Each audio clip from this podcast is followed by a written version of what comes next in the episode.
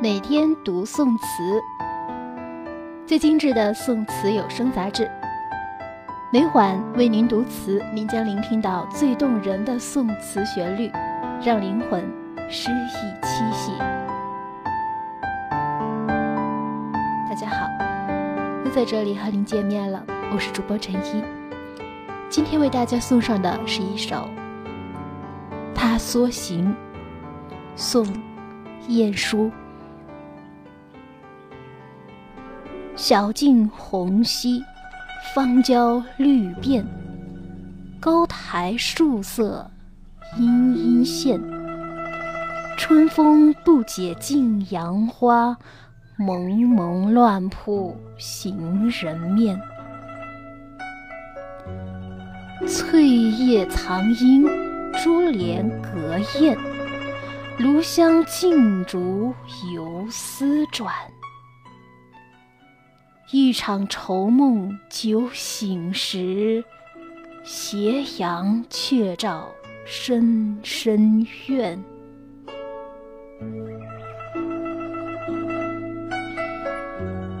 有这样一位词人，他能诗善词，文章典丽，书法结工，有“宰相词人”之称。他的词吸收了南唐花间派和冯延巳的典雅流利词风。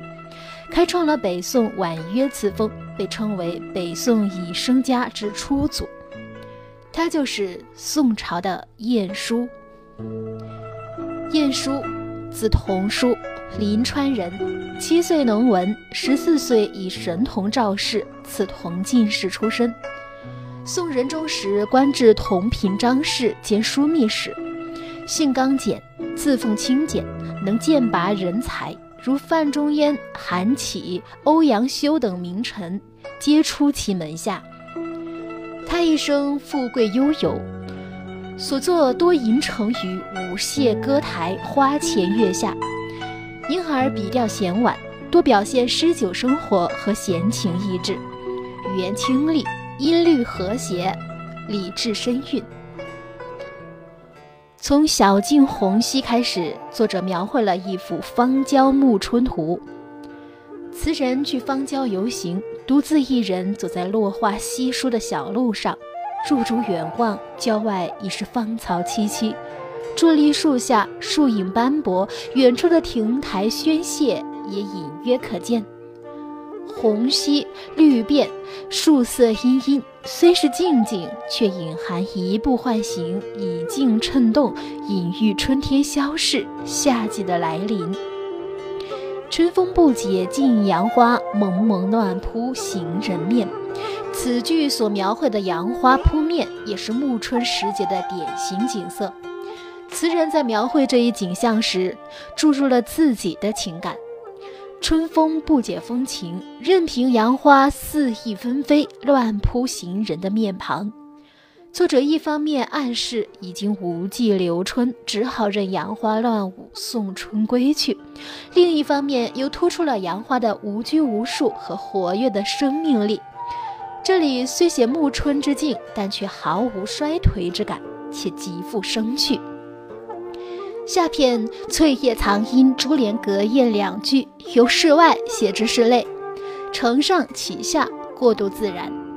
室外绿叶繁茂，黄莺鸟儿藏匿其中，虽不见其身影，却藏不住啁啾鸟鸣。屋檐下燕子翻飞，却被珠帘挡在了室外。藏字用的真是精妙，既衬托出暮春时节家树繁阴之景，也渲染了无限的谐趣与生机。格字用的最富神韵，因为是珠帘，室内与室外的空间并没有绝对的隔断，而是形成了一种通透之感。这种隔而不隔的格局，很自然地将景物描写引入屋内。炉香劲竹游丝转，描绘了一个极静的画面。香炉里青烟静静升起，追逐缠绕着空气中的游丝。竹转二字表面上是写动态，实际上却反衬出整个室内的寂静。一场愁梦酒醒时，斜阳却照深深院。原来词人午间小酌，酒酣入睡，一觉醒来已是夕阳西下，落日的余晖掩映着这深深的停落。一场愁梦，只无可奈何春去也。初夏日长难以消。读罢此词，仍然沉醉于词人的那份恬静与美好之中。我想，这和词人生活的环境不无关系吧。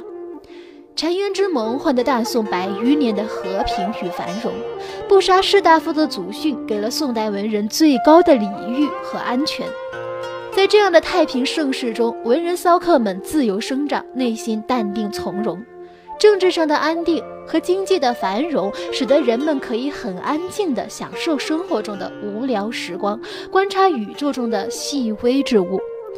倘若这是战乱年代，亦或政治黑暗时期，人们早就疲于奔波，忙于生存之道了吧？哪里还会有这份闲适与自得来静静观察炉香镜烛游丝转？炉香与游丝大抵是世界上最无足轻重的了。对于我们的生命来说，它们更不具有任何意义。如果我们停下来仔细想想，就会发现，在我们的漫漫生命长河中，这样无足轻重、毫无意义的无聊时光，占据了我们生命的绝大部分。是的，我们的生命并不是每分每秒都具有意义的。有些时候是属于静下来休闲的时刻。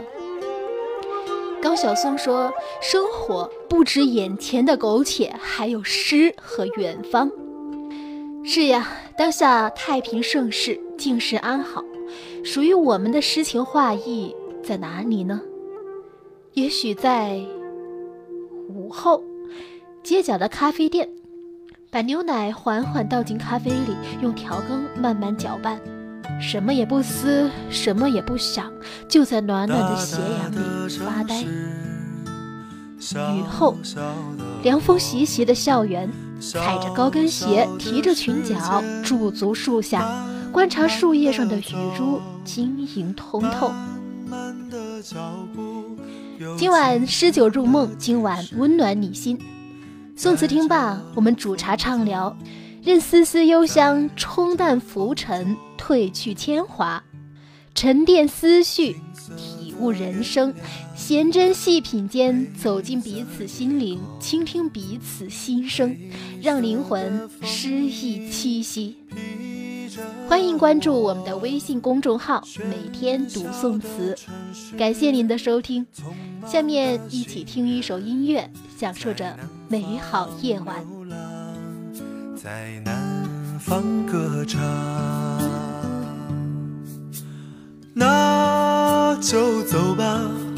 谁知道前面是什么？那就走吧。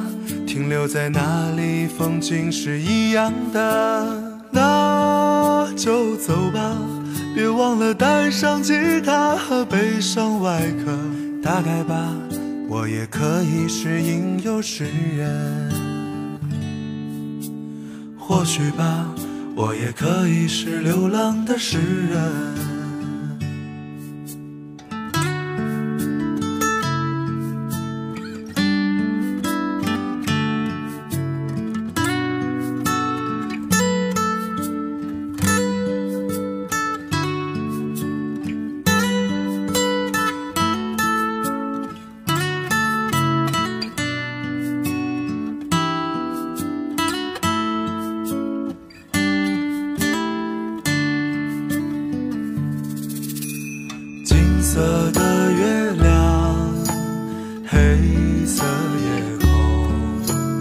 黑色的风雨披着我。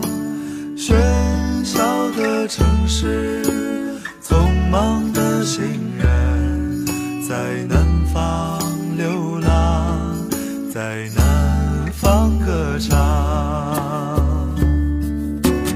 那就走吧，谁知道前面是什么？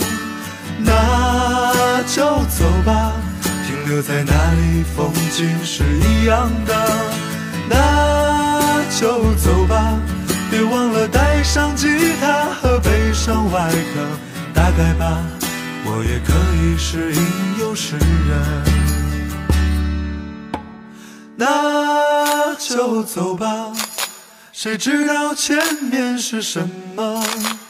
那就走吧，停留在那里，风景是一样的。那就走吧，别忘了带上吉他和悲伤外壳。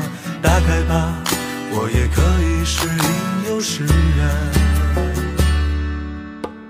或许吧。我也可以是流浪的诗人。